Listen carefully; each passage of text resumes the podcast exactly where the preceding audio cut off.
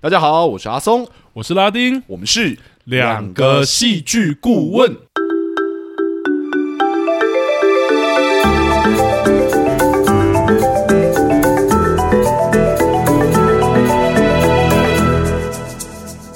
哟，谢谢大家回来收听我们的节目。 Hello，大家欢迎回来。今天终于要聊到了哦，对， 不好意思，大家让大家多等了一周，这样本是来应该是上一周就要聊到，嗯，对，但是因为上一周有婴儿转运站这样，对然后我们对就对及时把它换过去，跟这跟这一周的作品交换这样子，对，对，希望还是追一下热度啦。那确实也婴儿转运站那时候刚好也我们一宣布了消息的时候，也蛮多人敲碗的。对对对所对以刚好这样。蛮多人就是说想要听婴儿转运站，然后我们就很开心，然后我们就是把它换过去这样，嗯，所以就让大家久等了。聊到《夏女的诱惑》这周终于来了，。对泰迪粉久等了。但我必须说，哦就是我本来还不知道它是就是这这种片这样子，嗯然后我看完之后我就想说，你们到底想要我们聊什么？ 就一直推这部，到底是希望我们聊什么这样子？我不得不说他，我是觉得是好看的啦。可是我看完之后也想说，结构吗？ 还是什么？对还是表演吗？ 是，就是我也我也觉得蛮尴尬的这样子，嗯尤其是跟我们下一周要聊的作品就是《信号》 那个男主角，我看的时候一直出戏，因为我是先看完《信号》，然后我才去看那个《夏女的诱惑》，然后我想说，为什么一个这么正直的人要扮一个反派？ 我我我真的我我是那个搞不好下礼拜搞不好也会讲到，我在看信号，所以我是看先看《夏女的诱惑》，是然后就觉得李才涵那个 刑警，就是因为一样是这一部那个叔父的扮演人嘛，是是是，我是是真的觉得感觉他下一幕就会性侵 别人，你才是凶手吧？这样，哎，真的太好笑了。对， 但我在看的时候，确实有一度就是一出戏，因为它确实比较就是有很多情欲的戏这样子。嗯嗯嗯，那碰到情欲的戏的时候，它就是一个很原始的结构，就是我充分的将情欲的戏给演出来。这样 对通常以情欲为主轴的作品啊，呃，就是不见得会那么在意戏剧结构这样子。没错，因为就像刚刚讲的，他的那个共情或共感更原始一点嘛，对，可是我很意外的，我觉得《夏女的诱惑》其实戏剧结构处理的不错哎、没错，对，那我们今天等一下其实会聊到这件事情，嗯，这样子。嗯嗯嗯那在我们节目开始之前呢，我们这边还是要做那两层的提醒，是就是第一，就是我们的节目是主观的，所以我们接下来要聊的所有的事情呢，其实都是就是我们个人的看法，嗯。不论你是同意或者不同意呢，其实都没有关系，我们对就是做一个良善的交流。没错，也不用走心。 对，第二件事情就是我们是会爆雷的节目哦，所以如果你还没有看过《夏女的诱惑》的话，建议你这个时候停下来，然后不要对往下不要往下听了。嗯，对，但如果你没有要去看《夏女的诱惑》，其实也没关系，就把它听完。对，而且我觉得要提醒一下，因为这一部戏其实是呃有点悬疑结构，或者是是它被爆雷是会有差的。会有差，会有对差，所以我们这边才做就是这两层的提醒，是这样子。好，那我们再哎，我先讲一下哦，今天其实不会聊到三个主题，嗯嗯，对，因为我跟拉丁好好聊了之后呢，我们发现 说三个主题聊这部作品可能真的有点困难，是是对是，。然后我们我们仔细想的时候，我们把我们最想聊的两个主题给拉出来聊，这样子。嗯嗯，所以今天嗯只会有两个主题这样子。是那泰利粉不要太难过，然后 我们这两个主题都会好好聊，又把没它错聊没得很错，很完整这样子。嗯，好，那我们这边请拉丁来帮我们做一个剧情的简介吧。好，那《夏女的诱惑》呢是二零一六年上映的韩国情色悬疑电影，那由朴赞玉导演执导，改编自英国小说家莎拉华特斯的小说《荆棘之城》这一本小说。那他斩获海内外不少奖项跟提名的，哦而且这真的是非常多，甚至当中的女主角金敏喜，还有各位最爱的泰梨哈、哦，也分别在韩国青龙奖与亚洲电影大奖荣获了最佳女主角跟最佳新演员，还有新人奖。是所以真的是呃演表演部分真的是蛮蛮出色出彩的。那该片剧情描述呢，女贼南舒希。受藤原伯爵的委托，潜进了豪宅，担任大小姐秀子的下女，也就是《夏女的诱惑》的下女。那真实目的呢，其实是去诱导小姐嫁给伯爵，好让两个人呢可以把小姐送进疯人病院，榨取她丰厚的财产哦。不料自己就是，也就是南舒希本人，其实才是那一只受骗的金丝雀。原来这一切都是伯爵跟小姐的计中计。要被送进疯人院的，从头到尾都是夏女南舒希啊。正当以为计划执行的很完备的时候，伯爵却没有预料到，原来大小姐秀子跟夏女南舒希其实早已经悄悄升起了情愫，也为后面的反转呢奠定了一个基础。好，这大概就是这样一部悬疑又带有一点心理惊悚的电影哈。没错，甚至很多国外的就直接把它评为心理惊悚 了。对对对，你根本就是抄国外的评论吧？没 有没有，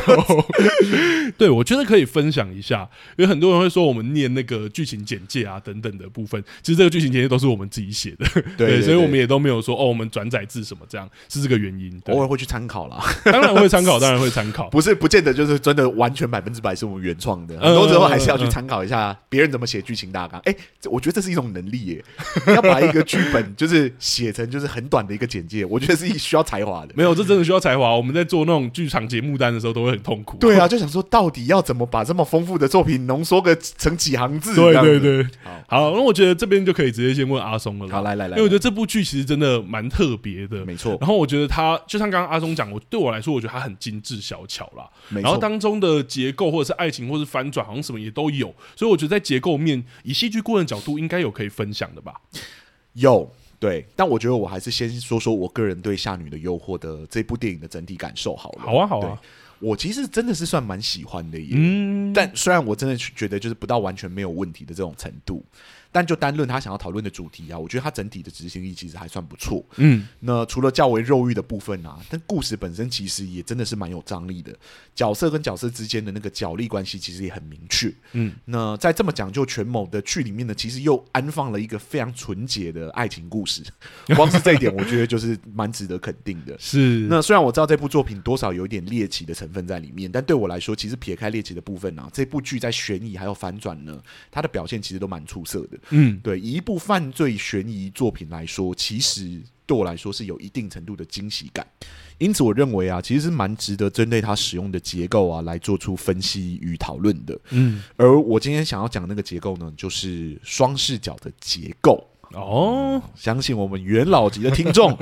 可能对这个结构其实有点印象哦，因为我们在第一季那个《消失的情人节》那集里面其实有特别聊到。对对对那，虽然就是《消失的情人节》是一部爱情喜剧，但嗯双视角的结构本质上是一种反转的结构哦，嗯，善于拿来做出强烈的剧情反转，然后以达到就是扩张戏剧张力的效果。更多的时候呢，它是被拿来当成一种纯粹反转的手法哈，嗯，把它当成作品的主结构其实是比较罕见的做法。哦，对，像我们之前在聊的时候有提到那个嘛，比悲伤更悲伤的故事，没错，它其实大概就是在后五分之一或后六分之一的时候才把它揭露而已。对对对对，就是忽然间在结尾的时候来一个双视角的反转。对，嗯，那对我来说，《夏女的诱惑》呢，刚好就是选择那个比较罕见的做法，也就是把双视角当成主结构的手法哦哈、对，那此剧的剧情其实并不复杂，基本上就是讲述了就是和泉秀子这位长期受到自己遗仗。压迫的女人、如何与藤原这位假伯爵联手，私奔到日本继承庞大的家产，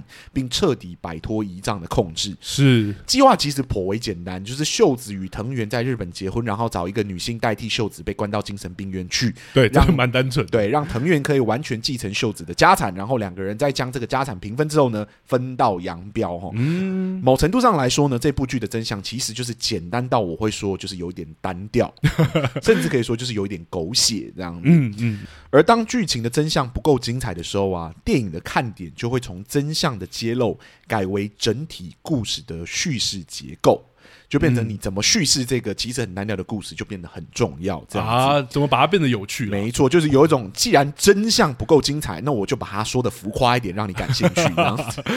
而这一点呢、就是我觉得这部作品其实做对了两个非常正确的选择哈。哦，其一就是它使用双视角的结构，就是当成它的主叙事结构。嗯，第二件事情呢，就是它的双视角的结构呢，其实有做到第二层的反转。哦，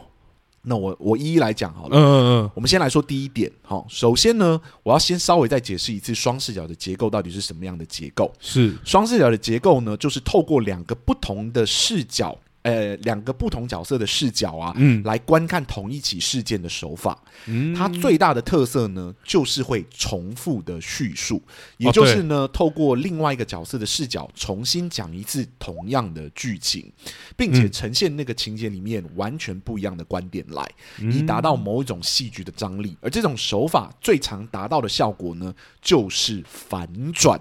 对，也就是戏剧在做剧情的反转的时候，一个非常常见的手法。 了解。好比初恋那件小事，或者你刚刚提到的比悲伤更悲伤的故事，其实都是用这个手法来达到强烈的反转效果。吼，对对对，但这个手法呢，其实还有另外一种操作的方式，那就是将双视角这个结构当成剧情的主结构在运作。这种做法与单纯把双视角当成反转的工具不同哦，它不会只是出现在剧情的尾巴而已，嗯而是很早就会出现在剧情之中。好比我们刚刚提到的《消失的情人节》，或我个人的爱剧就是《怦然心动》哦，就是将双视角当成一种主要叙事的结构在运作。了解。而这两部作品呢，就是在初期甚至是中中期的时候呢，向观众揭露了双视角的结构。哦，就蛮早就做这件事，对，对对，以一与一般在尾巴做反转的那个做法，其实是大相径庭的。是双视角的结构呢，其实是一种很特殊的叙事结构哦，因为它要强迫观众最少看两次同样的剧情，嗯，所以呢，它其实很适合拿来叙述简单的故事。啊， 为什么会这么说呢？因为故事够简单了，你才可以在不不过度超时的情况下重新讲两次同样的故事嘛。没错啊，不然你魔戒讲两遍试试 看。，对对对对对， 也因为观众要重复看两次相同的片段，嗯，比较简单的故事就可能可以塞入更多的细节，让观众可以仔细去观察两次片段。就是呃，相同的片段里面呢，不同角色的视角所带出来的差异性。了解，说到这里呢，或许有一些听众其实已经可以理解为何我会说《夏女的诱惑》选择双视角的叙事结构，其实是一个很正确的选择哈。呃，因为它的剧情本身就是不复杂嘛，对对，或者说我刚刚讲的，就是我觉得有一点单调，嗯，因此采用双视角的结构啊，才会让这个故事感觉稍稍的活了起来。嗯，而我们也可以很快的把这个简单的故事看过，并且从另外一个全新的角度切入，并不会有一种拖泥带水的感觉。了解，对，因为故事够简单，你很快的讲完了，我当然就是很期待，就是就是重新懂懂看一次这样。或如果你把《阳光先生》说两次，你试 试看。对对对，或者我就用一个简单的说法，就是嗯你把《夏女的诱惑》只看一次看看，你会觉得如果那个他的故事是两个小时的长度，你可能会觉得真的太长了哦、懂，对对对，好，再加上呢，双视角本身就具有反转的特质，所以它拿来叙述这种啊有犯罪色彩的作品，其实很适合，并且可以带出某种惊喜感。必须说、哦，这个故事的结构其实很贴合这个故事本身哦。嗯，我们先是从女仆，就是那个夏女南舒西的视野，看到了藤原伯爵的计划，以是，及秀子如何一步步踏进女仆与伯爵所设下的陷阱。嗯嗯，对，嗯，最后呢，在一切计划快要达成的时候呢，剧情突然来了一个反转，女仆成为了代替秀子进入精神病院的替罪羔羊。啊，确实，对，然后剧情呢就再次回溯到秀子小的时候，并重新让我们就是从秀子的角度看一次同一起的事件，并为观众带来了就是所有事情的全貌。没错，用这个手法呢，《夏女的诱惑》呢，成功带出了这部剧悬疑啊、犯罪啊、高能反转的效果来。啊，最重要的是呢，它让这个原本其实很普通的故事，因为不同的视角的观察，让观众有机会用更细腻的角度去咀嚼这个故事里面的所有细节哦，是，因而看到这个简单故事里面的复杂性，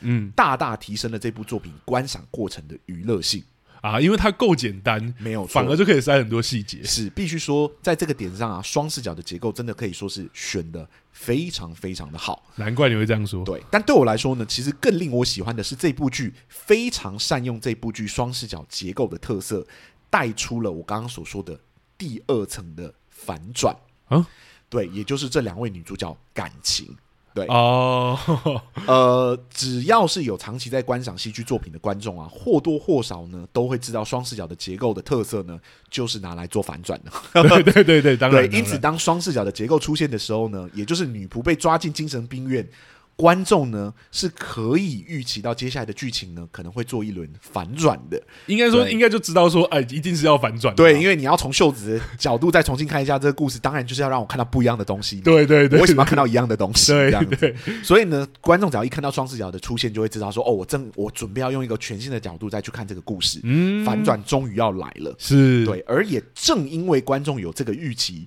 从秀子的角度重新观赏这个片段，所以我们会发现一开始的女仆加入其实就是秀子受益的，对啊对然后原来伯爵打从一开始呢就是秀子的同伴，对不对？嗯这一路来女仆其实都是被玩弄于鼓掌之间。对，都是受骗的。对，而当你以为这一切女仆所经历的事情呢，都是一场谎言的时候呢，剧情突然又来了一个很大的反转后，嗯，让你知道说，原来秀子对女仆的感情，那个在女仆的视角里面，肉体上的情欲，还有那真挚的一巴掌，嗯，其实都是真的。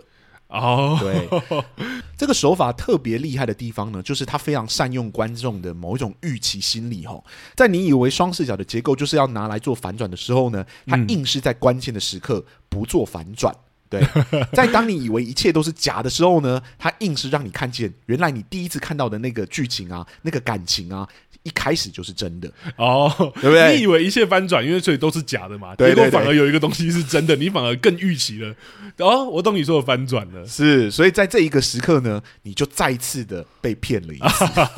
某程度上来说呢，他确实又做到了一次反转哦，嗯那就是让你以为他在反转的时候呢，硬是没有反转， 以达到这个有趣且有效的第二层反转的效果。是在这部悬疑犯罪的作品里面，硬是谈了一场很真挚的爱情。没错，那哇呃必须必须说，我觉得这是就是《夏女的诱惑》这部作品的一个很大的亮点。诶，蛮有趣的诶，因为其实短短的而已，但是他在这里面就做到了很多事。没有错，但必须说啊，我其实没有被骗到了。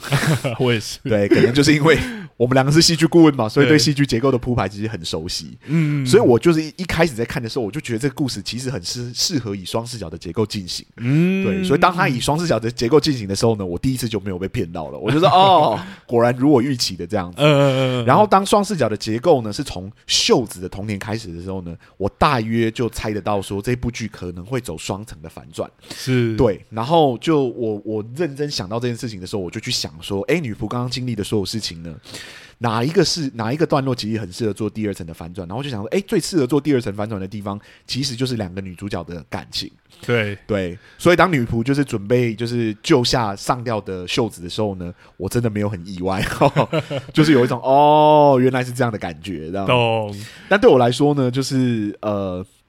我觉得这就是戏剧顾问的诅咒了。就我们说的嘛，看山不是山，对对，以所以我我完全站到观众的角度来看，我觉得其实观众应该是有机会被骗到的。嗯，对，但必须说我在看这部作品的时候，我其实是期待第三层的反转。哦，对，因为我一直觉得伯爵那角色其实被刻画的很深刻。对，对，然后我就想说，这么深刻的角色，其实可以从他的视角再讲一次这个故事。其实有可能，因为我一直对一直也以为，因为它有第三部嘛，对嗯它是用一步两步去切，是所以第二部就是秀子的反转，然后原本以为第三部应该就会是伯爵的，结果哎，对，没有如果伯如果可以从伯爵的反转再做的话，我觉得就会对我来说是一个惊喜。嗯，对，因为我完全不知道从哪里切会比较好。对，就跟我在看就是那个就是第二次反转的时候的感觉不一样，因为第二次的反转我猜得到嘛，其实蛮清楚的啦，对，就是我啊大概猜得到，应该唯一能做反转的地方就是女仆的感情，女仆嗯跟那个小小姐的感情。对可是如我在看到第三部的时候，我就想说，等一下会不会再做一次反转？可是再做一次反转，到底要在哪里反转？对，对，所以我就想说，如果你做反转，而且做的很不错的话，我就会很意外，嗯，因为我不知道从哪里反转我比较好，这样。懂，结果他就没有反转， 对，就会让我说哦，我的期待落空了，这样。懂。对，但我但看篇幅，我也觉得差不多了，应该应该没有再反转了。对，就看到那里，看到就是他们就是嗯男主角试图想要跟那个女生做爱，然后对没有对成功的时候，我大概就猜到不会有第三层。哦，对，那个药，而且药已经下去的时候差不多了。对对，我就大概知道说啊，应该不会反转了，那就是认真看他怎么收尾这个故事。嗯是然后呢，就是用一个我觉得还不错的方式把它收掉，这样子。嗯嗯嗯，好了，这就是我对这部作品第一就是双视角的结构的我的看法，这样懂子。懂。那我要来问你了，就是、嗯作为就是《夏女的诱惑》，我们第一次聊这种片诶、嗯是真 的。对对对，我们第一次聊就是诶情欲啊、肉欲比较强烈的风格比较强烈的作品这样子。我有点好奇说，你你在看这样的作品，你有没有觉得可以切入讨论的地方？我觉得真的蛮难的，因为我觉得在讨论这种作品，像你刚刚说的原始这件事情的时候，是其实有时候反而以评论的角度会比较好切入。嗯因为反而会去评论说，哦，他这个知识，或像《色戒》那一部片，光针对性爱的知识跟方式，就已经有很多价值的讨论了。对啊，对，对，甚至说什么传统礼教啊，还是什么，都可以 都可以去做分析。对，但以戏剧手法来说，像刚刚讲那种很原始的东西，反而我们就真的很难说哦，这里这个插入这一段性爱的结构是什么怎么？对我觉得比较比较难说戏剧结构的铺排怎么让这件事情成立。对对对，因对为肉欲就是一个很原始的欲望，没这错样子没。错，其实只要男生跟女生就是真的开始亲啊，开始脱衣服啊等等之类，应该说双方合意的情况下，好像就会有这个状对，况。啊就你就会感觉到那个情欲的部分了，其对实啊没有想象中的难。 对，对，只是当中的扭曲或什么，我觉得那个就很价值性的啦。是是对是是，那我其实也也觉得这部戏、 这部电影真的有点难聊啦。其实我觉得倒不是像我们往常提到的那种艺术片当中，可能有什么实验性的桥段啊或手法，所以难以找到有结构可以去进行比较。我反而觉得相反的是，我觉得它可以用精致来形容、欸，就是有点像你刚刚讲，其实就是单调的。 换句话说，是对，也就是一个逻辑清楚的双视角悬疑故事嘛，然后被妥善的安放到电影中这个三部的结构里面，就第一、第二、第三这个结构里，然后搭配演员有点风格，但其实处理蛮得意的表演，然后还有一些华丽啊、风格统一的布景跟道具，都让我觉得这部电影很像是一个精致小巧的玻璃艺品。 是那如果要以结构来说，像我们刚刚讲，可能真的只能讲两个，是因为好像也没什么好讲的，因为结构手法就那一些。那我在看的时候，我一边觉得很好看，但一边就真的觉得很不妙，因为一部构结构太过工整精致的作品啊，通常不会拿到太低分，没错，但也因为安全，能打动的人数反而很有限。这个其实就是蛮有趣的，因为我们一个文学作品除了基础结构以外，其实也必须具备一定程度的复杂性。是这个在大学的时候，或者是很多剧本文本课老师都会讲到。那这也是我们聊戏剧顾问那一集其实有提到的，也就是戏剧顾问最低限度其实可以保证帮一个作品达到及格，是，但他往上的分数其实就得要看他创作者自己的创意，还还有他自己的惊喜了。对，那但。我觉得这要说下去可以蛮说蛮多的啦， 就是我觉得你准备要开课了， 就 什么文学？我想到什么时候我们这个节目在讨论文学？先不要，先不要。但是我觉得，如果戏剧作品的复杂性，好，我们不要开这个好了， 不可以点这个哦。如果闲聊集，我不会聊这个。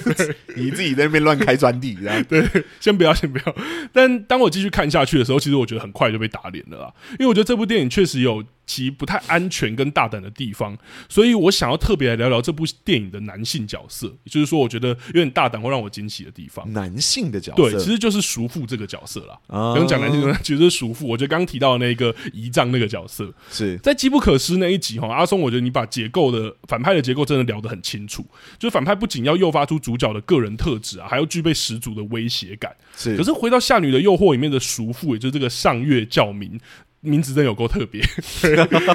这部电影无疑选了一个对我来说非常冒险的反派的选择。又是冒险，不是，我不是说冒险故事的冒险，大胆那个冒险， 好不好？我想说，我们这个节目究竟要引用几次《英雄旅程》？不要再冒 险了。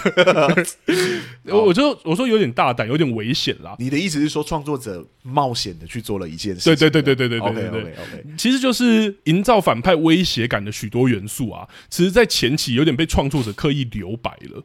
也就是在留白哦，对你说就是没有特别呈现出，没错，在电影的前期，其实我们就快速知道秀子姨母的自杀，其实或多或少一定跟叔父有关嘛，但我们却不知道真正的原因。电影前面也都没有跟你说，我们知道祖父的终极目的是要娶秀子获得家产，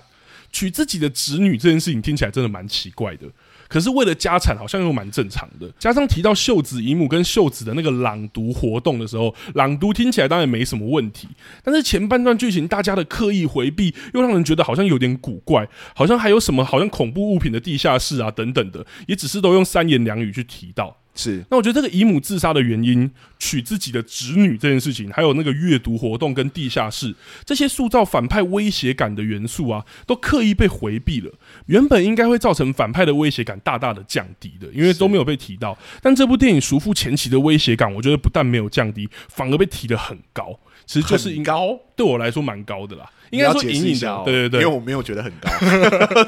呃应该说隐隐神秘的感觉，就是我觉得没有完全的被降低的原因是，呃，我觉得就是留白这个手法的特色。是那创作者不去解释观众想知道的事情，那自然就会提高观众的某种好奇心。而观众当无法满足好奇心的时候，会怎么办呢？我们就会自己寻找线索去自行想象，其实就是我们以前提的脑补啦。对啊，就脑补啊，对留白的特色就是要给你脑补，对，而这部电影有留下什么一副很可怕的线索吗？当然有，除了刚刚我们提到姨母的自杀，那些秀子听到叔父地下室朗读等等的事情之外，那种不自然也无法控制的颤抖的恐惧，就是出现在秀子身上的。是其实就已经给我们很大的线索，还有那一个有许多吓人的豪宅，却异常压抑，而且宾客有点稀少这件事情，都透出一点古怪的感觉。当然，我可以懂阿松说的，就是那个东西不是没有往上升，因为我们两个本来就不是脑补类 的的观者，对。但我觉得这个留白的手法在这边，他就刻意要营造那一个诡异感。对你来说是有效的，对不对？，对对对，我觉得对我来说是没有效果，但我等一下可以哦解释为什么。好啊好啊，对对对。对，所以，我们对我来说，我觉得我们虽然看不到熟妇的可怕，却可以从跟熟妇有关的周围的人事物，感觉到了那个熟妇的恐怖跟影响力。我觉得尤其在角色身上被显现出来是这件事情，我觉得从我觉得我得说，呃，我可能可以在这一次突然可以接受这个脑补，是因为我觉得演员的表演对我来说，我好像是吃的。但我觉得你哦等一下可以回回回应，因为我觉得秀子的表演对我来说是真的那个诡异感，还有熟妇的原配这件事情，好像都有把那个诡异感营造出来。有了诡异是有的，可是我不觉得那个叫压迫，对觉得对反派的对对压对迫感其实没有很强，，是是是是，就对是隐隐的，好像在背后的阴影。就它是一个很大的暗示，对但我对觉得这个对对暗对示其实在最后面后面揭露的时候其实是有效果的。嗯，对，对但，不到就是我一开始在看的时候，我就知道那个叔父是一个最大的反派。哦，当然当然，当对然当然对，但是却却一直有一个诡异或压迫感，然后我觉得也会让我继续想要看下去，而不会觉得这个故事好像就是一个很无聊的，好像 下下女的诱惑。 不是这剧 对名对就是取下女的诱惑，不是我的意思，就是说就不会单纯觉得说好像会停在这里，你好像不会觉得说哦，他被卖掉，这个故事就要结束了这样。懂对对对，那我觉得也提到刚刚阿松说的，也就是我觉得他也让这部剧后段那个后揭露的结构变得更有力道啦。那正因为前期熟营造熟妇那一种充满神秘感的可怕、啊，当我们终于知道朗读的真相，其实是让秀子当着宾客的面去读那种淫邪小说，而且还来让众人意淫之后，或者是也知道熟母跟秀子从小就经历着这些，会不由得有点背脊发凉。当知道地下室的恐怖原来是巨大章鱼，还有熟妇娶秀子不只是为了财产，更贪图她的肉体时，我觉得反而就更强化了，或者更证实了那个熟妇的可怕或恐怖。是那创作者更精妙，对我来说是，即即使使用后揭露的手法，我觉得他还是继续在留白。就像我们知道说，我们其实还是真的不知道鼠母自杀真正的原因是什么，我们也不知道章鱼真正的可怕到底是什么，我们只知道章鱼好像跟性有关。是 对，更是从叔父追问伯爵的话，其实我们才得知他对秀秀子的兽欲是什么。这样的持续留白，其实延续了前面建立起来的神秘感，让我们其实知道的越多，想象空间也变得越大，而叔父的恐怖，那个我们的怀疑或那个神秘感，也跟着持续的膨胀。对，对我来说，它延续这一件事情，我觉得蛮有趣的。我们以为后揭露就是后揭露嘛，反正他就很很变态这样。懂诶，没有，他还是继续让我有一些想象空间。对，当然这个手法，我觉得它有很大的困难啦，那便是如何激起观众巨大的好奇心这件事情。就像我们之前提的，有些你脑补，我就是说我就不要吼， 对，就会有这个问题。观众就是任性的，对对对，但我觉得电影其实它在这一块也有稍微琢磨，我觉得这也许也是让我愿意去接受它这个留白手法或脑补手法的原因，也是当电影使用了我们聊艺术片常提到的象征这件事情。象征对我觉得象可以先解释一下，我觉得象征有点有趣，因为它是一种需要读者投入自身想象力跟好奇心的一种创作手法，是就好比阳光普照，作者在作品中放了阳光。那观众你自然就要好奇，然后自然就要去填补说阳光后面那一些东西是什么，或阳光代表什么。它其实是一个很需要呃观者一起投入的一个创作方法，是有点像我们之前那个上一集 聊访谈呃聊那个展览的时候讲的，啊就是它必须要有一个主动性在。是，对，尤其是这种像我们之前讲脑补嘛，对。那《项女的诱惑》在哪里？对我来说，放了聪明的象征呢？那便是叔父第一次在南舒西面前亮相的时候，也就是在地下室的时候，南舒西一开始就被入口那个眼镜蛇雕像吓了一跳嘛。是对，在叔父讲的时候，他就被吓了一大跳，所以那个眼镜蛇雕像就是第一层。但我觉得如果只有这点的话，有点廉价，我得我得先讲。对我觉得只只是单纯怪，或者你为什么要这样放，有点刻意。但我觉得后面接着叔父露出了他黑色的舌头的时候，反而对我来说，还真正那个象征开始激起我好奇心的地方。而且叔父还把文人会用的笔墨直接在舌头上做涂抹，这样怪异的桥段跟设定，只是让我们对叔父的第一印象，因为这些象征而激起有点联想的欲望。我也开始觉得这一切真的有点， 这个叔父好像不是常人。 我其实从那一刻开始被激起那个脑补的欲望。是是一个对怪人，啊对，是一对个怪人，而且我觉得那个象征其实有很多联想空间。但我们不是呃评论类的节目，不然其实可以讲很多，包括文人的象征去涂在很象征口腹之欲的，或是原始欲望的舌头上等等的。哇！你你这部做了很多层的脑补，哎，我好意外哦， 因为我平常不会，我们两个都不会做到这几层的脑补。我得说，我我我可以说原因啦，你可以因为说，我觉得他真的太单 调。就他他对我来说，用你的话是单调，对我来说用我的话是精致。就是我觉得他可以观看的东西，因为剧情不多简单，你就会聚焦在那一些给你的象征上。原来如此，因为我想说奇怪，我们平常不会做到这几层脑 补，你怎么会这一次做到这么多层的脑补？这样但对我来说，这真的因为象征啊，其实跟想象力真的是无边无界的啦。是就像我们之前讲脑补型的作品，我觉得有时候 就是被塞入很大量的象征，所以也因此熟妇的存在对我来说，其实为这部结构有点精致或者说单调的电影加入了一些呃些许的复杂性吧。那我观看上对我来说也比较趣味，但我觉得还是要回到刚刚那一点，就是。我得说，脑补这件事情真的很看个人口味。很看个人口味。我觉得因为我，嗯，我个人对这部我是没有脑补的懂，而且我觉得我可以举一个在同一部电影里面的反例，哦就是你说那个很有想象空间的那个伯爵，啊好好好他他的有一些可能有有点想要用象征，或是有点怪异的，我反而就有点反感。就例如说，他跟南舒西在讲那个计划的时候，他突然抓南舒西的手去摸他的下体那一段。啊啊啊然后我想说，哈，什么这个我真的没办法，这个好像就是变态而已。 我当然知道他也许要想要讲一些女性的议题或者是什么，是，可是，在那一是段对我来说，这个角色完全没有理由这么做。懂而你放那个的时候，我好像就嗯，我拒绝脑补， 所以我得说这还是很看口味啦。但我觉得在熟妇的角色的那种神秘感的营造，然后还有他怎么激起有那个神秘感上，我觉得我有看出创作者是有下一点心思的，我同意他是有下一点心思的，嗯嗯嗯但我可以，你你这边其实大部分差不多，差不多。好，我我那我稍微分享一下，我为什么对我来说，叔父作为反派，其实对我来说还是不成立的。当然了，如果我们今天要讲第三个主题，我来聊叔父的话，我就会下负评哦。嗯嗯嗯，嗯我讲一个很简单的例子，就是反派其实必须对我们的主要角色造成某程度上的威胁感。 懂懂，可是这部戏的起头其实是从夏女的角度开始观看，嗯，嗯叔父嗯对夏女本身没有任何的威胁性，对，这件事情是不成立的。嗯，所以嗯嗯在前面一整段的时候，叔父无论是对秀子有任何的威胁感，对我来说都没有让我觉得威胁，因为我们是在 我们是用夏女的角度在观看，就是就是叔父这个角色。对，其二是，即使我们换到秀子的角色，我们觉得这角色很变态，然后真的很危险的时候，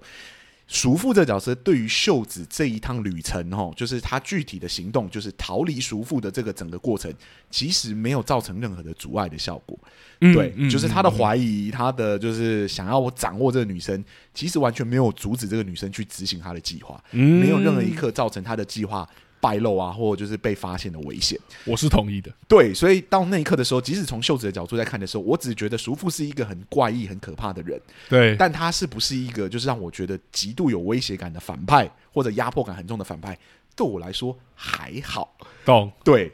我也觉得，我觉得如果以反纯粹以反派的角度来看，他当然没有那么合格啦。我觉是得“威胁感”这个词也许用的没有那么精准，但对我来说，营造那一个那一个神秘感跟那一个他好像背后有想要让营造出说秀子为什么要逃离这点，我觉得是有成立的。我那当觉然得如是果有成立的对，当然是当然如果他就是以我原始的那一种，应该说呃最原初的那一种反派结构，当然不 OK。是，你 而是且他说是做的是太少了。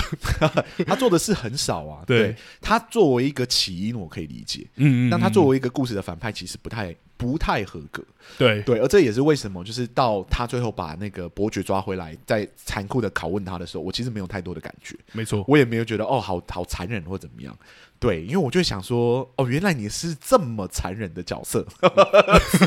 对，就是那你过程中怎么都没有。就是掺和到他们的逃跑计划之中呢？我懂。对，而且你抓回来的就是那个伯爵而已。我是我觉得在过程中，如果他不是作为主要反派，我是说，因为当然他是一个动力啦，但是我不是作为主要反派的话，应该说他如果作为主要反派，我觉得他反而可以加入一些像他，例如说，我觉得这部剧在里面，在这个房子里面要讨论阴谋这件事情有点太容易了，是没有想象中的难。对好可像是有很多眼线，但这些眼线都很恰巧的都都没有被发现。对对对，那个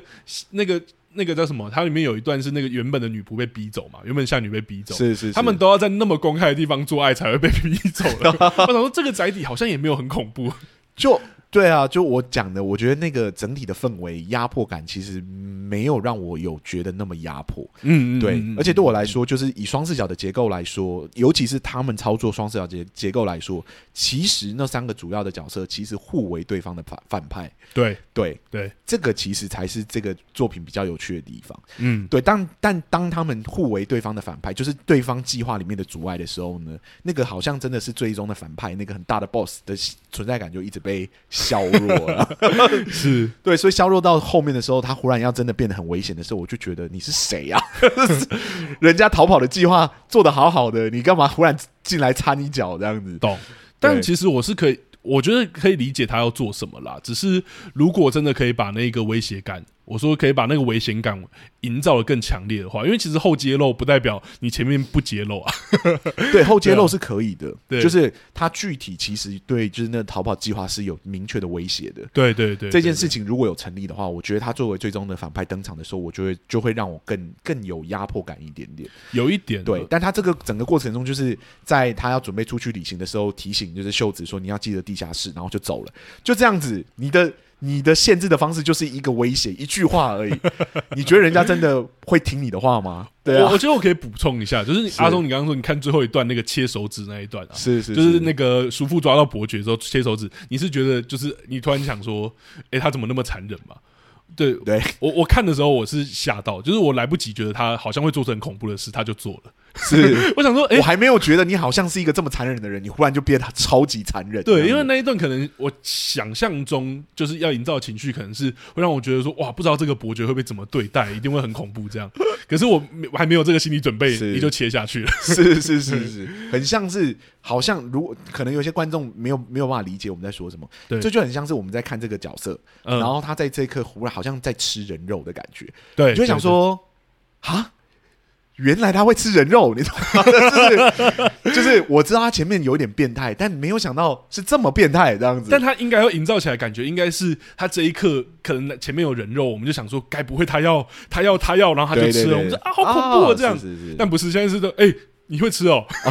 你怎么在这一刻才忽然告诉我你会吃人 肉？对，对我们来说，那个切手指就是哦，原来你这么残忍哦。因为对地下室他一开始给那个女小女孩看的时候，我们剧里没有看到是什么东西嘛。对对对。如果我对们有先看到，我们其实可能就可以想象，哇，这个这个这个叔父叔，父其实是很危险的人物。对对这样对。对对，但其实你都用隐晦的方式、暗示的方式给我带掉，我当然就会觉得你的存在感不强啊。嗯，嗯对嗯嗯你一直跟我讲说他看起来很怪、很诡异，我就会觉得他是个很怪、很诡异的人而已。我并不会把他跟危险连在一起，懂。我觉得留白可以多补充一件事情是，我觉得留白它不是空白，是，所以以你要留白，你就变成说你要前面留给我一半，然后再把它遮掉。没有错。就是好歹说你，好比说你要讲叔父很危险，你或者是很残忍，你可能要稍微露出一点残忍的角，然后再把它盖掉，那个留白才会成功。没错。那如果你前面都没有给我蛛丝马迹，像我们之前聊那个前面的作品的时候，前几集的时候，我们就聊说，有时候留白失败就是你全部盖住了。是我想说对我来说，那我不会去猜啊，我对就真的不知道了 我。就是没看到而已、啊。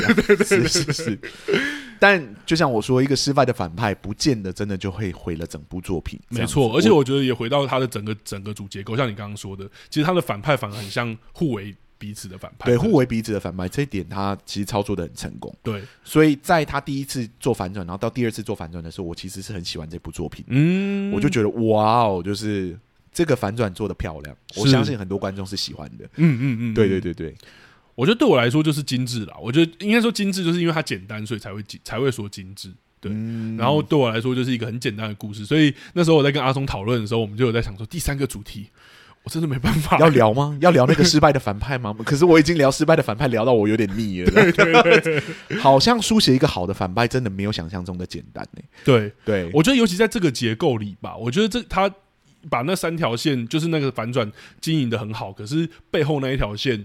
我觉得我也觉想象中也觉得蛮难的，对，因为我觉得也很容易会失焦。其实很容易失焦。对啊，如果今天是我们是他的戏剧顾问的话，我可能就会针对就是他逃跑的计划的过程中，其实这个叔父本身就要产生一定程度的威胁。嗯嗯，嗯对他的嗯存在感要强到，就是让人觉得在任何的空间谈这件事情都很危险。没错。如果这件事情有成立的话，我觉得他作为反派最后登场的时候，就会很有说服力。嗯，对嗯，我觉得他现在如果他真的走心理惊悚，我觉得他现在有点像是在后面第三部的时候，突然把那个猛药整个这样吹起来，对， 忽然间就是哎、诶怎么怎么忽然间你好像变得很危险这样子？对，但我得说，这种很起起伏的这种东西，其实很看个人，对啊，就是吃了就吃，然后不吃了，就像我们刚刚讲，我想说，是哎、怎么突然这样？而且它变得这么危险的时候呢，就是我们已经确定女主角们是安全的，你知道吗？然后对他这个剧中的第二个反派就是那个伯爵被抓住，然后就说哦，两个坏人就是互相砍砍杀对方吧，哈哈哈这样。懂我也不会觉得这个故事好像变得往一个很危险的方向发展这样子。懂？但我对好了，我可以理解，如果他不是作为反派，以单纯剧情工具来说，那样折磨伯爵，可能对某些人来说蛮解气的吧？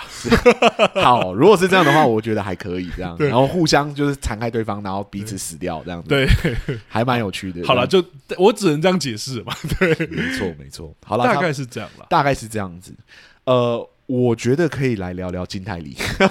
可 以，我觉得这部表演其实，哦，对，必须说，就是这一部他得最佳新人啊，嗯，我真的完全不意外，真的，他这一部表现的很好。嗯，当然，我觉得没有到就是后面的二2521之类五二一这么精彩，可是我觉得在这部作品里面呢、无论他表现情欲或他表现下女对就是这个小姐的嫉妒啊等等之类的，他那个机动性啊跟那个存在感其实是很强烈的。没错，对，而且你说这个女生喜欢小姐，我我是完全信服的。对，我觉得它层次其实做的看起来像我们刚刚讲故事单调，但是呃，其就是整个结构有点单调，但是我觉得它层次表演其实要有点多诶、是是是是是，因为她一开她一开始就是一个女贼，可是她好像又是没有那么灵光的女贼，我们后面知道了。是然后她又要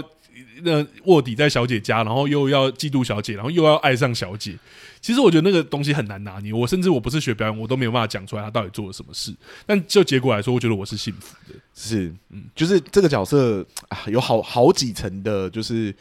那个叫我们通常会讲说，就是面具要戴着。哦，对就是你说第一表演术语会讲面具。呃，不一定，不一定说那是个术语啦，但是大家可以用面具去去理解这样子，嗯啊就是他在小姐面前必须戴着一个面具，嗯，然后他在那个伯爵面前必须戴着一个面具这样子。嗯然后，因为他跟小姐彼此之间产生了就是一个秘密，所以他在他下人之间又要戴一个面具，这样哦，对，然后呢，他在没有跟小姐跟那个就是伯伯爵爵见面的时候，就是他可能在旁边偷偷看的时候，他就可以把那些面具全部拿掉。懂这些变化啊在这几个场景之中，他其实都做到不太一样的选择。 懂，而对且这都听起来这都是要下功夫的，因为要设定这些东西，是是是是，你不可以从头本色到位。没有没有办法做到那么本色，而且嗯尤其是就是他从就是崇拜小姐、喜欢小姐这样子，嗯，然后到最后面就是为小姐感到愤怒，然后把整个整间书给砸了，这 对，件事烧情了、撕了，对对对，对对对对，它是有层次慢慢的叠上去的。嗯，到那一刻的愤怒的时候，我虽然觉得还差那么临门一脚，我没有觉得那个愤怒有足以让我感觉到说可以去砸整间房间。是是，，对，可是即使是这样，我觉得那个砸的过程中也有一定程度的说服力。嗯，嗯对，嗯就是他嗯砸的过程中，我是可以理解那愤怒从哪里来。懂，对，可能是这个作品的。就是剧情的编排没有让我们比较能理解说他是怎么对到那个情绪的，嗯，对。可是他的表演本身其实又让我幸福，这样子。懂。不是说真的把那个他的威胁，就是他他是愤愤怒的事情弄得很普世，就说哦，只要逼任何一个小女孩看这种书，我们都会很愤怒，是我们就可以接受演员的表演。哦，他其实还是做了很多的铺陈啦。是是对是是，而且就一个女贼的身份变成女仆，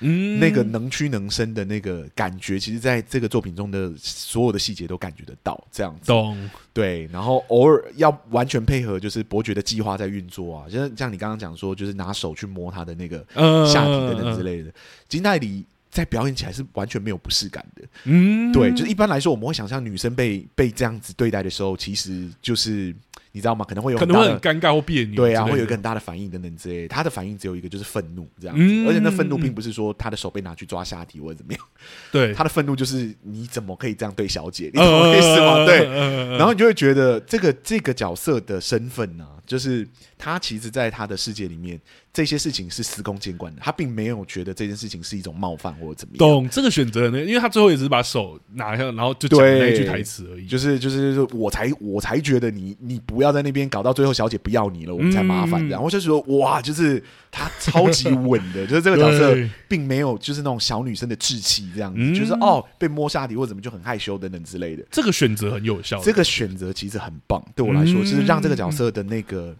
女贼感其实很强烈的，江湖感，然后对他来说对这件对事没有对什么，嗯，是，然后对比到她对面对小姐的纯真的时候，你会觉得哇，你在这个时候又是一个小女孩的感觉，这样啊，尤其她在救那个救那个就是要上吊的小姐的时候，对对对，把她那他抱个起来的时紧张啊，然后快哭的那个状态，你就觉得哇，又是一个完全不一样的状态耶。候，哇，对，就是好啦，必须说她得奖是实至名归我有了。点懂，因为因为他在小姐跟那个面前，其实我觉得剧本也有给这种线索，就像小姐就会觉得她就是一个不谙世事的的的小傻丫头的感觉，是是是，而她在是里里面的设定是一个厉害的女贼。是是，对，可是就是因为她在小姐面前，好像真的那个恋爱的那个那个懵懂，或是那一个单纯，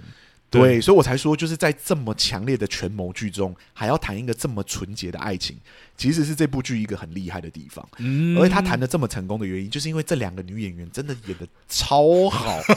我虽然一直夸金泰里，但那个小姐也演的超好的。她就得了两个最佳 女演员的，真的，我跟你讲，为什么我会猜得到说那个第二层的反转一定是坐在女生的感情上面？嗯原因是因为那个巴掌，我完全不相信那是假的。啊，对，就是一开始在从那个女夏女的视角在看，就是那女生问说：“你也觉得我应该爱他，跟他结婚吗？”等等之类的。嗯嗯嗯女生说：“我觉得是，你会爱爱上他的。”然后那女生就给他一巴掌。我想说，不可能，就是你 你那个情绪的表现绝对不可能是假的。对，绝对对不是那一个诠释，对，就那个，如果你跟我说那一刻也是假的，那我觉得这个小姐真的是太厉害的演员了，就是她可能受过什么专业的表演训练。懂？她这可能样有上表演课，对，所以我在看我在看的时候，为什么我会马上猜到说一定是一定是坐在那个那个嗯两个人之间的情感？原因是因为在第一次看到那个情感的时候，我就觉得那个真的有点太夸张了。对，对，而对我来说，就是看到那一次，就是真的第二层反转坐在那里的时候，我就真的觉得哇，这两个人演女演员表现的很好，这样子很好。而且各位想象说你是扮演哦，你已经是在演戏了，对，你还要再演一个真的，一个假的，那些对东西其实光用我这种不是学表演的来说，我就已经觉得哇，到底在讲什么？ 就是我是一个权谋的人，嗯然后我这一切都在做计划，可是在这个过程中，我不小心流露了真情。请问一下，怎么演？这 样对，然后我就想说，哇靠，怎么觉得好像限制有点多？我首先要变变成一个就是好像会演戏，呃然后就是很权谋的人，然后到某一刻的时候，我必须露出一个真诚的感觉，而且那个真诚的感觉必须在后面的时候看到的时候，你还不会觉得有违和 感。要做到这个诠释啊， 那个真的是需要一点点的演技底哦。对我只能说，如果考北医大抽到这一题，我就淘 汰了。北大不会考这一题啊，哦，这不会题考这一题，这题太难 了啦。对，但我必须说，这个就是表演的层次。嗯对，嗯虽然我们今天不是做表演专题，但我们我们就反正没有第三个主题反正我嘛们还，有点时间，对对我们来对跨一下，对反正没有第三个主题，我们就顺便聊一下他们几个人的表演。那男生呢，然后那个反派更不用说，就是也都演的很好。他们都是影帝等级的。可对是我觉对得对对，撇除他的身份，比如他们的就是影帝身份之外，我觉得他们演的一些很浮夸的东西，但可以让我相信这件事，让我蛮意外的。是是是，因为他们其实都很夸大，尤其像我刚刚说，如果今天导演就说哦，你要演的真人，可是你要拿那个墨，然后涂在你舌头上，然后看着那个下女这样，我想说哇，怎么演？但我必须说，那个墨我没有没有办法看的看很下去，因为看到墨的时候，其实是我们第一次比较看到叔父的样子。对对对对然后我就在认那个叔父，我说：“你是信号里面那个理财函吗？” 所以，我完全完全没有办法认真看他在吃墨那个那个懂场景的。 哎、他我觉得我觉得更厉害的地方是因为我先看了《下女的诱惑》之后，又重新回去看那个，因为我五年前看那个信号的，是是所以我现在在其实重看我有点没有印象，我想说，哎、是你哎、哎、你很厉害哎、 这样不愧是影帝等级的啊，不愧是对啊演的超好的等那那我觉得那个何振宇是叫何振宇对不对？就是伯爵，啊，我我我其实没有，我我有点不太记得他名字，不好意思，如果说错大家见谅啊。就是是那个伯爵，他也是一开始在第一幕的时候，就第一层的时候，是就演的像大男人，然后很恶心，然后吃桃子什么什么。嗯可是在第二幕的时候，他跟前面的那个又有点不一样，就是他要扮成伯爵的时他候，开始有绅士，对，对，或我者是他说跟小姐的哇应对，也是很绅士哎，这样子对啊，对啊，我觉得哦，是他们真的很很会做，哎，而他在里面说什么，就是只要我想要，这里面的所有女生我都吃得掉，真是、嗯，我觉得是我相信的。完全相信，对，就是那个魅力是在的。对。 对，好，这也是我对他摸下体会无法接受的。我 想说，这个角色为什么会做这件事？他不是他如果真的要做什么事，他不是对他用个眼神就可以把他骗到床上？好了，这发牢骚，发牢骚。不是这个样子。他面对女贼，他没有必要隐藏他的那个懂那个兽欲，对那个些收入，他就是表现给他，啊嗯然后这是一种羞辱的行为，这样子懂他就是在羞辱那个女生，嗯只是女生没有被羞辱到。对对，这个就是厉较害的，量 要对。讲厉害的地方，对两个角色的之间的较量，在这对些小小的细节的选择之中，你都会感觉到这两个角色，就是我刚刚讲的嘛，就是角色之间的角力是很明显的，就是在嗯这些很细微的表演选择之中，你会感觉得到，嗯所以我才会说，我觉得这部作品其实是蛮好看的。对对，因为我本来看，我想说啊，就是要看肉欲的部分。 对我本来想说《夏女的诱惑》，然后又讲情色片的话，我只应该就是看看那些就是看一很多肉欲这样，对很多肉欲这样子。但看完之后，我就觉得没有啊，它光是故事本身其实都有很多看点。这样对，而且他要做的事情好像也不是往纯肉欲去。是是，我觉得是这其实是对我来说好看的，就是情色片嘛， 这样讲有点奇怪的。我不想要把它定义成情色片。但我说，就是我觉对啊得好看的，我说不是就是纯情色，就是好看的这种有情色元素的电影，我觉得是呃用情色去帮他的那些剧情加分，是而不是单纯把情色展现出来而已。对对，这也是很多人在评价色戒的时候会讲的。就有些人会说，你看电视版就是剪掉床戏的片段，你好像就没有看过色戒了。 当然说法有点夸张，但我觉得确实它有，就是好的情色片这个东西也是结构的一环啦，蛮难的，很难对。啊，超难的。有机会我们真的聊到很经典的情色片的时候，我们可以再来聊一下，就是好的情色片究竟有什么样的结构，然后观众先不要叫完， 我短期内还没有准备好聊这个， 因为这这次聊我们也没有真的聊到它的情色的结构 嘛。因为它其实像你刚刚讲双主线，然后悬疑，然后有点不是双主线啊，双视角，双视角，对对然后然后悬疑，我就其实觉得它走另外一个结构走的还蛮好的啊、对我对觉得是走的还不错，对所以我我反而没有特别去在意它情色的部分。对，而且我觉得探索情欲的部分。在这部剧电影里面有，但它不是整体主结构。是是对是啊是是，好。那在我们今天结束之前，我们还没有问那个问题，嗯这样就是嗯嗯如果这部剧需要戏剧顾问的话，你觉得它需要几个戏剧顾问呢？我的话，我可能会跟你不一样，我我没有要给。你没有要给，为什么？对我零，因为我觉得，我觉得基本上有一些小缺点或者是什么，但我觉得如果以这部电影在制作的时候，我觉得好像导演已经做到，或者把他想要说的话说的很清楚了。好啦，说在说的很清楚这个点上，我是同意的。对，对所以我自己觉得说，如果是以要不要当他的戏剧顾问，或他可不可以有戏剧顾问，当然可以给一个。但如果说他需不需要的话，我觉得以目前层面来说，我觉得没有到很需要了。嗯，对，所以我给零个。那你呢我会给一个，啊？OK，对，针对刚刚就针对反派而已。懂。只要有失败的反派，我都必须给到一个。虽然你已经不会再讲，可能不会再把失败的反派作为主题讲了，但只要看到都还是会给一个。因为其实失败的反派不外乎就是那几个问题。对啊，我们就是对我觉得那机不可失那一集真的讲的超清楚 的。对对，其实应该讲完了。对对对，对如果我就是把基普可是那个结构再拿来这边讲，我就觉得有时候是偷懒的感觉。有时候会有这种感觉。对对啊，像这次聊双视角的原因，也是因为这这次的故事其实不是真的爱情故事，懂对，是真的把它当悬疑剧的双视角结构来聊，我才觉得可以重新聊一下这我觉得这件事很有趣，因为我们在做这个节目，在做着做着，我其实有有点担心，我们会不会有一天 已经把结构都聊完了？有可能，有对可能，就是我们可能是一定有有可能会到某一天的时候，我们要重新聊一些旧的结构， 像那个嗯美女野兽的结构就有聊过，对，对，就聊过两三次，或是刚刚讲那个啊、冒险的英雄雄旅旅程程那个啊已经聊大概四次了 吧？对，这对这是为什么我们想要找尽量不一样的作品题材的作品来聊，原对因是因为不一样题材的作品，它的结构都长得不一样。对对，对，如果我就这一季可能就我全部聊爱情，哇，那可能到第十集的时候我们会很痛苦的。对呃全部聊那个冒险，我可能反派讲了 六次。对，所以这个这也是我们安排节目的原因，因为我们其实不是只是分析作品内容，我们希望是能带出就是观看戏剧结构的一种方式。对我们对如果是评论的话，当然他我们刚之前就有讲过嘛，没有所谓难不难，对我们来说都很难。对，但如果讲评论的话，可能任何作品都可以找到它的价值或它存在的一些东西。没错。对，但是如果纯粹讲手法的话，它相对是一个有点，我们之前有讲过嘛，虽然主观，但是它还是用客观语言包装了。没错，没错。对啊，我应该说，就算是聊同样的结构，我会尽量找就是属于这个作品某一种特殊性去讲。嗯嗯嗯嗯，对嗯，所以就就这样吧。 对，失败的反派就会给一个，所以我会觉得他至少需要一个嗯嗯这样子。。但呃，必须说我还是很喜欢了，我并对没有觉得一个失败的反派就会让这部作品彻底的失败。我也觉得，对，尤其是这部作品的，即使有第二个反派，就是互为反派的结构这件对事情，对对，他让这部戏的三分之二，前面三分之二其实都很好看，嗯嗯，最后的三分之一，嗯，就那样，我觉得还好，就是跟那个是基布克斯有点像，就是前面三分之二都很好看，最后那一点点缺点对我来说就是瑕不掩瑜，当然不至于于让我觉得这部作品就是问题很不好看， 呃，对，没有到这种 程度。当然，如果这部作品就是只有一个反派，然后从头到尾都有问题的话，我就会说有问题。这 样是是是是懂是。懂懂，好，那我们两个戏剧顾问聊到这里，其实差不多了。没错哦对，，我本来以为我们聊两个主题而已，应该会聊聊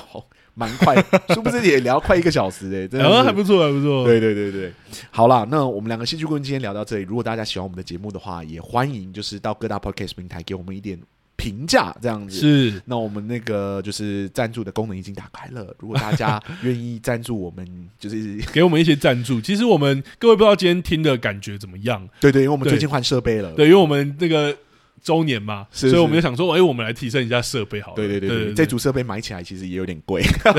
所以如果大家愿意资助我们一点钱，补贴一下我们买这些设备的费用，我们会很开心。没错，也谢谢。谢大家持续支持啊！所以对其实光收听就已经很支持我们了。对对对对对对对然后上一次聊的故事专题，不知道大家有有没有很喜欢？如果有喜欢的话，持续的给我们回馈。我们这边希望就是可以针对这个故事专题去做更多的改良跟改善，让它有机会真的成为未来我们的一个主呃节目的主轴。这对样子，我觉得也可以针对另外一件事情是，呃，如果大家最对于访谈这件事的感觉，因为我觉得故事专题它也有访谈跟不访谈，我们之后搞不好也会做一集。其实我们之后就会做一集不是访谈的故事专题。对对，就变成是我们两个闲聊其他的故事美材。对这样啊，子，所以大家也可以针对访谈这一点给我们一些建议吗？或者是一些一些想法啦。懂。 OK，好，那我们两个戏剧顾问就到这里。我们要讲下礼拜要聊什么对啊了？ 我差点忘记，直接结束了。我们下个礼拜要聊一部神剧